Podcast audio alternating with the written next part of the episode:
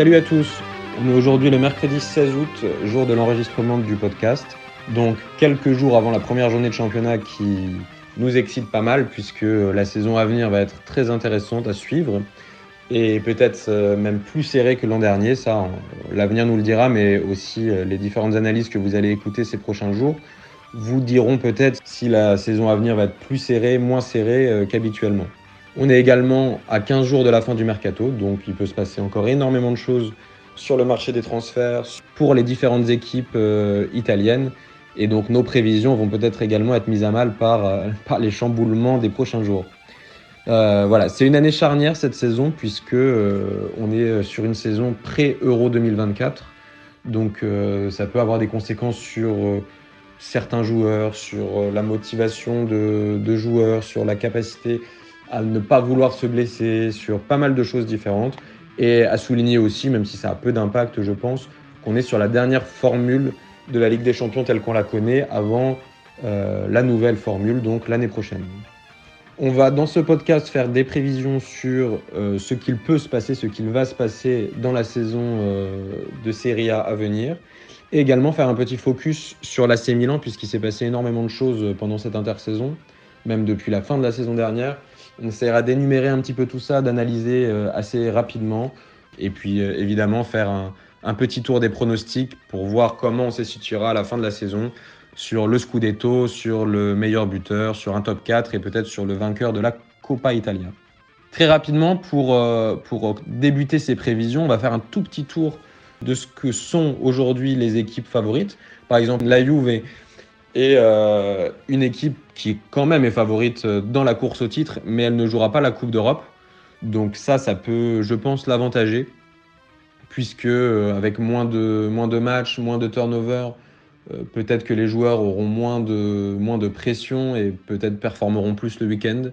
Mais que j'ai voulu souligner, c'était seulement, et si seulement l'efficacité offensive était au rendez-vous.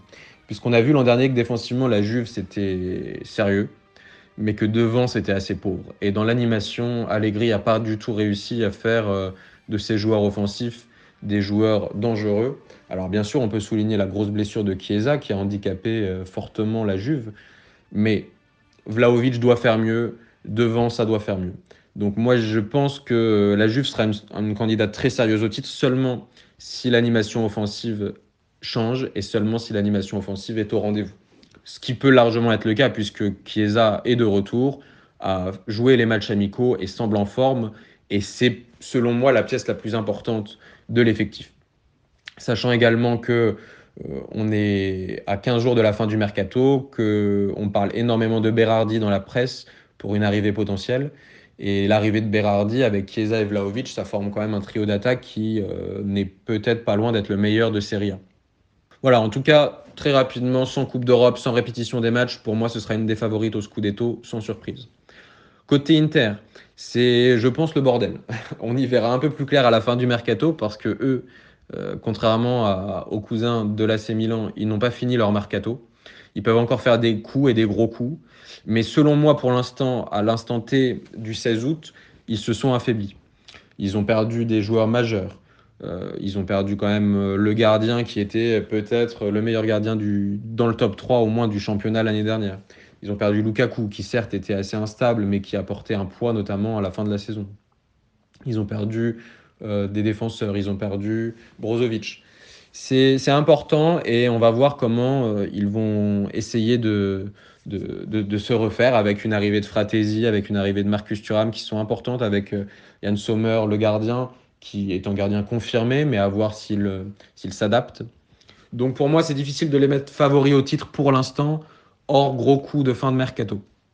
En revanche, selon moi, celui euh, qui est naturellement favori à sa succession, c'est le Napoli.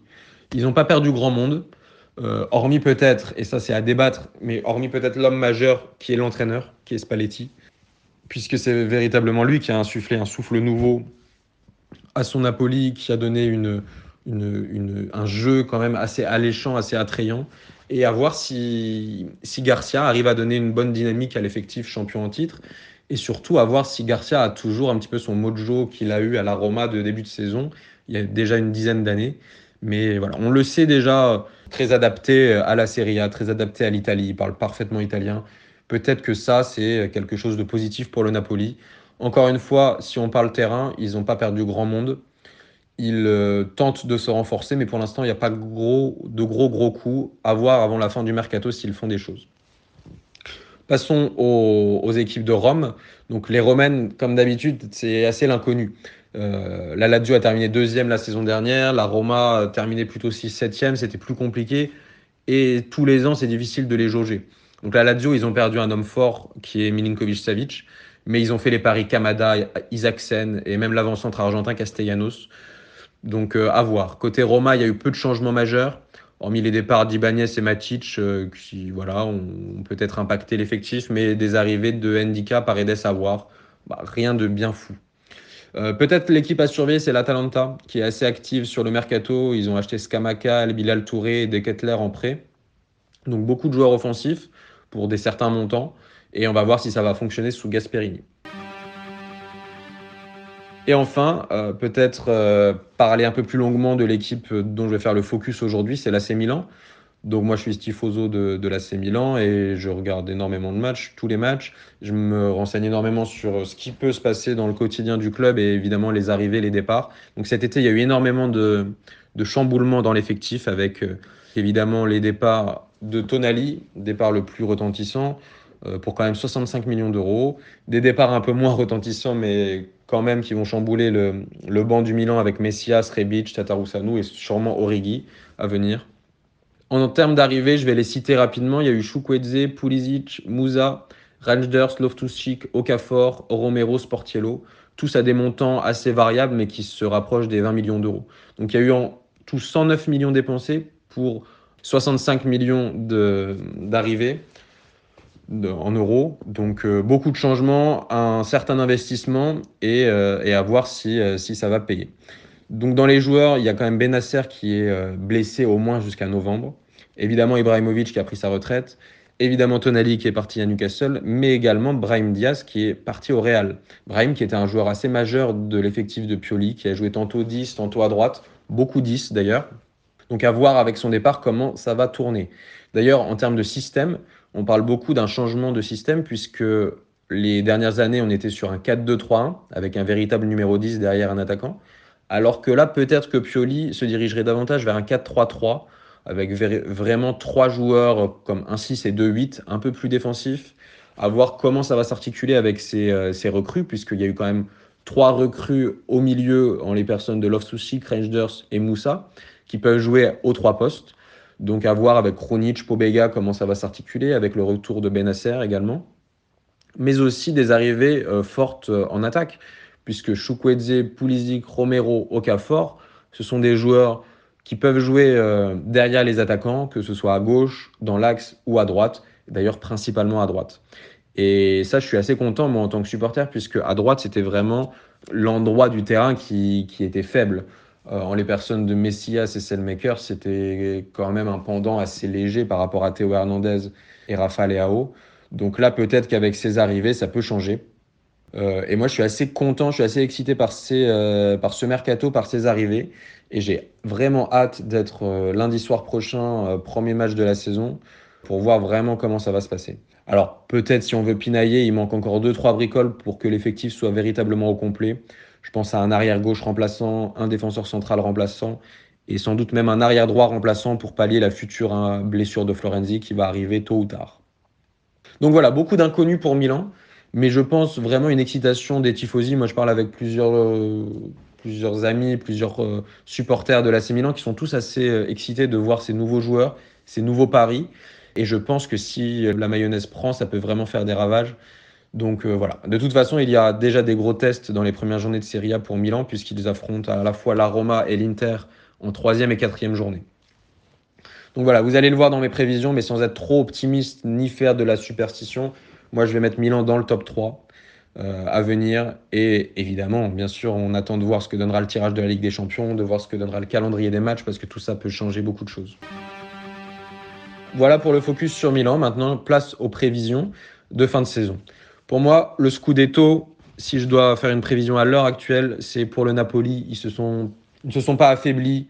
Les autres équipes ne se sont pas renforcées suffisamment, je pense, pour, euh, pour mettre à mal la défense de Naples, qui a quand même été très forte, mais également et surtout l'attaque, avec un Gvara et, un Osimhen qui, performent et qui n'ont pas de raison de, de, ne pas performer cette saison. Pour moi, le meilleur buteur, ça pourrait être Vlaovic. Je crois énormément en ce joueur. Je suis évidemment pas le seul, mais il a fait une saison assez négative la saison dernière. Je pense qu'il va se, se, remettre en selle. Avec Chiesa, peut-être Berardi pour l'épauler, il peut vraiment faire quelque chose de, de, très fort. Et moi, je le place dans le, en, en, favori de Capo Canoniere de la saison à venir. Pour moi, le top 4, alors on va, on va donner un ordre, peut-être que, peut que j'aurai tort, mais dans mon ordre de top 4, ça peut être Naples, Milan 2e, Juve 3e et l'Inter 4e. Voilà, pour tout ce que j'ai dit précédemment. Le vainqueur de la Copa, bah, j'espère, mais peut-être que ça peut être le Milan, qui a pu gagner la Coupe depuis 2003. Je pense que les dirigeants et, euh, Pioli seraient bien, euh, seraient bien amenés à, dire aux joueurs de, de jouer la Coupe à fond puisque c'est quand même un titre. Milan n'en a pas gagné. Bon, évidemment, le dernier Scudetto est assez récent, mais avant ça, ça datait. Et la dernière coupe gagnée, c'est 2003, donc euh, il y a très très longtemps. Les joueurs à surveiller cette saison, bon, il y en a évidemment beaucoup, et je pense que le mercato n'est pas fini, il va y en avoir d'autres euh, en, arri en, arrivée. Mais voilà, très rapidement, et pour faire un peu de name dropping, en Milanisti, moi je pense à Rangers, Pulisic, Chukwueze, Romero, qui m'intéressent beaucoup. Également d'autres joueurs intéressants à la Lazio euh, comme Kamada et Isaacsen, qui sont des paris, mais pour moi des paris euh, de joueurs assez techniques. Et avec Sarri, ça peut, ça peut vraiment faire des ravages. Je suis assez intéressé par euh, les Italiens pré-Euro 2024, comme Scalvini et Scamacca de, l'Atalanta. pour moi, avant la convocation de l'Euro, c'est important pour eux de, se montrer. Ils ont des places à prendre. Et évidemment, et moi le joueur qui pourrait être le joueur de la saison s'il si, reste sur ses performances habituelles, c'est euh, Federico Chiesa qui est, en plus d'être l'homme fort de la sélection, c'est l'homme fort de la Juve. Et, je pense que, ça peut véritablement être une saison très très positive pour lui, évidemment s'il ne part pas avant la fin du mercato. Voilà pour ces prévisions, voilà pour ce focus. J'espère que ça vous a plu et j'espère que vous allez écouter tous les autres podcasts euh, de prévision et les focus des autres équipes qui vont venir. Merci, ciao